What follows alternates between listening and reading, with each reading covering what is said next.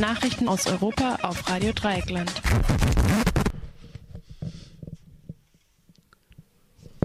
Amsterdam. Soziale Problemfälle sollen in überwachte Containersiedlungen am Stadtrand abgeschoben werden. Die Stadt Amsterdam, einst ein weltweites Symbol für Toleranz, will als erste Stadt in Holland einen Vorschlag des Vorsitzenden der rechtslastigen Partei für die Freiheit, Gerd Wilders, folgende, folgen und Bürgern, die dauerhaften Probleme bereiten, in Containersiedlungen am Stadtrand verfrachten. Letztes Jahr hatte Wilders erklärt, Zitat, wiederholte Übeltäter sollten unter Zwang aus ihrer Nachbarschaft entfernt und in Dörfer für den Abschaum geschickt werden. Weiter sagte der Rechtspopulist, Zitat, bringt einen Abfall zusammen. Bringt allen Abfall zusammen. Diese Rhetorik will nun der für Arbeit zuständige Bürgermeister von Amsterdam, Eberhard van der Laan, in ein konkretes Projekt zur Aussiedlung von Problemfällen umsetzen. Es sei eine verkehrte Welt, so van der Laan, wenn irgendwann rechtschaffende Bürger wegen problematischer Nachbarn wegziehen würden, anstatt dass die Nachbarn vertrieben würden. Über den Charakter der neuen Siedlungen für problematische Nachbarn ließ ein Sprecher van der Waan keinen Zweifel aufkommen. Zitat Das Ziel ist nicht, die Leute, die sich schlecht verhalten, mit einer Fünfzimmerwohnung mit Garten nach Süden zu belohnen, sagte van der Waans Sprecher. Die neuen Wohnungen sollen vielmehr der Abschreckung dienen. Es gibt bereits einige kleine Siedlungen dieser Art in den Niederlanden, wo ein paar Wohncontainer stehen und die Bewohner und Bewohnerinnen 24 Stunden von Polizei und Sozialarbeitern überwacht werden. Quelle der Daily Telegraph. Mehr über dieses Thema könnt ihr, wenn alles klappt, im morgigen Morgenradio bei Radio Dreigland auf 102,3 MHz hören oder später auf www.rdl.de.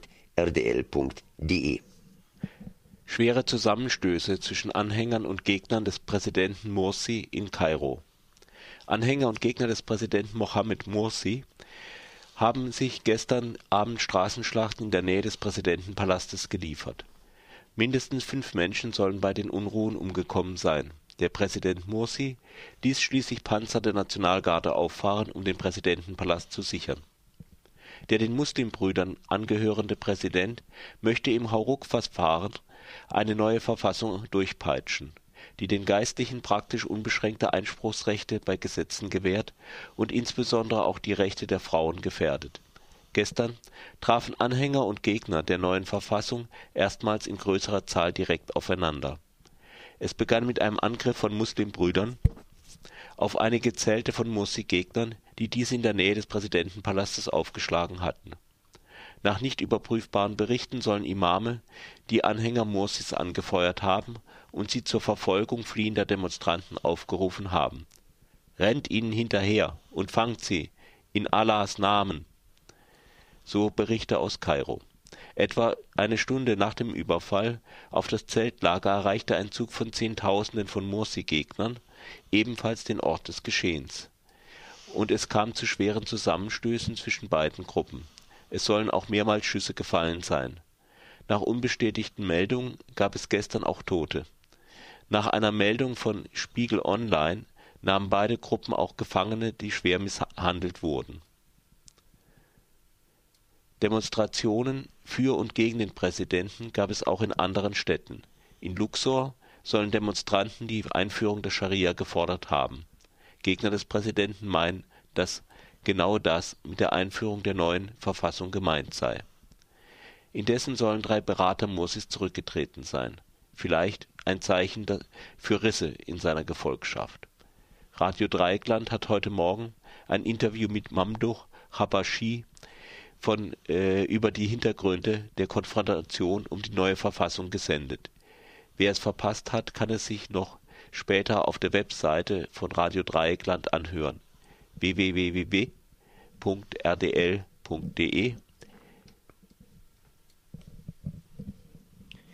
Türkei.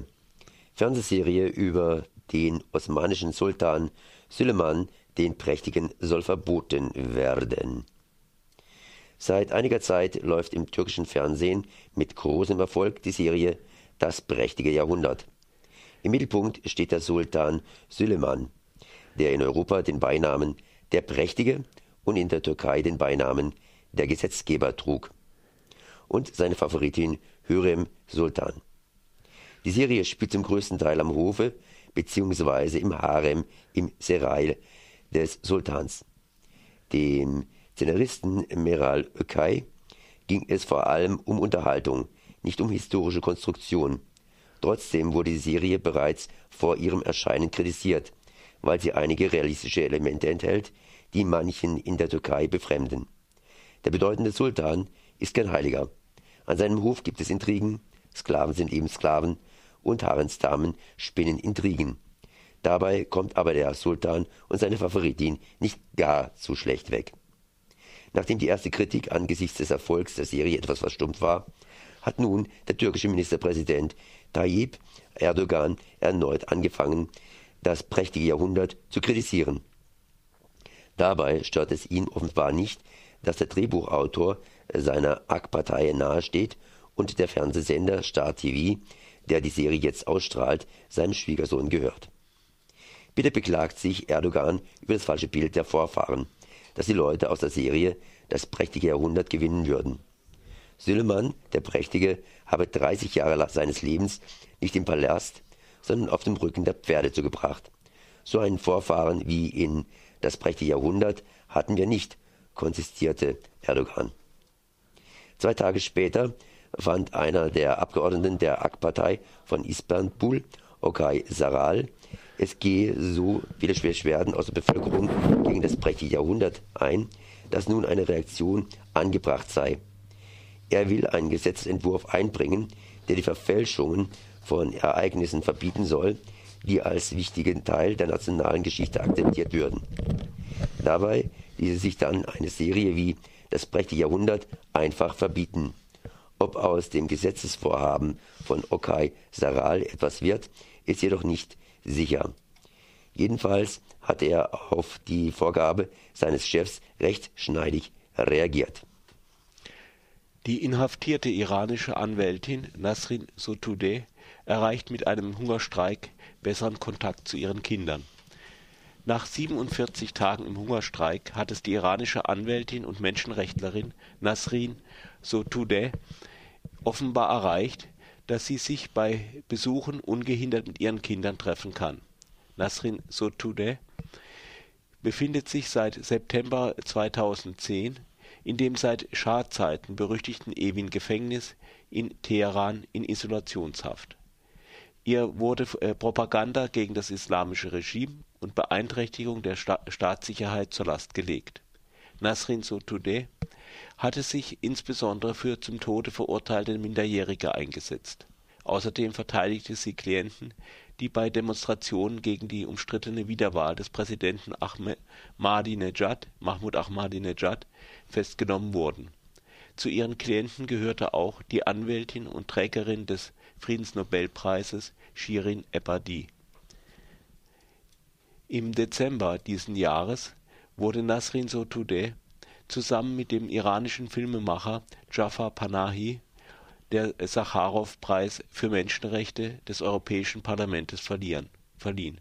Radio Dreieckland berichtete kurz vor dem Ende berichtete darüber. Kurz vor dem Ende ihres Hungerstreiks setzte sich der Sprecher des Hochkommissariats für Menschenrechte der UN, Rupert Colville, für Nasrin Sotoudehs Freilassung ein dieser internationale Unterstützung mag dazu beigetragen haben, dass man in Iran der äh, Hungerstreikenden nun doch entgegengekommen ist. Ihre von einem früheren Hungerstreik aus dem gleichen Grund bereits beeinträchtigte Gesundheit dürfte durch den langen Hungerstreik jedoch gelitten haben.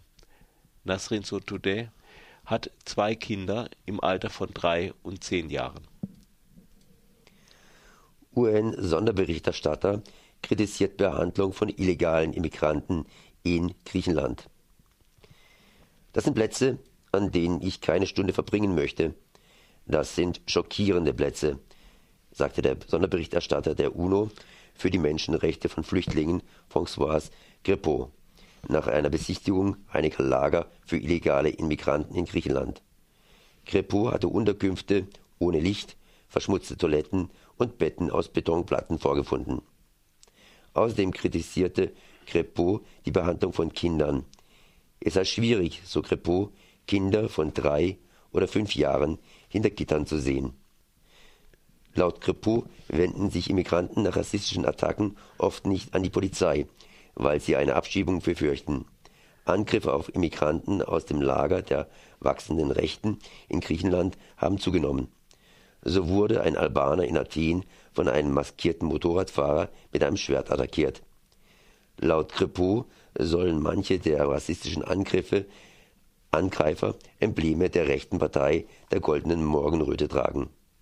In der derzeitigen Krise hat die Partei der Goldenen Morgenröte in Griechenland vehement Zulauf bekommen. Ihre Symbole sollen teilweise bewusst Anklänge an Nazisymbole enthalten. Außerdem haben die Mitglieder der Goldenen Morgenröte mehrfach klar antisemitische Positionen bezogen. Ein Mitglied las sogar eh, aus dem antisemitischen Pamphlet der Weisen von Zion im griechischen Parlament vor. Fokus Europa. Nachrichten aus Europa auf Radio Dreieckland.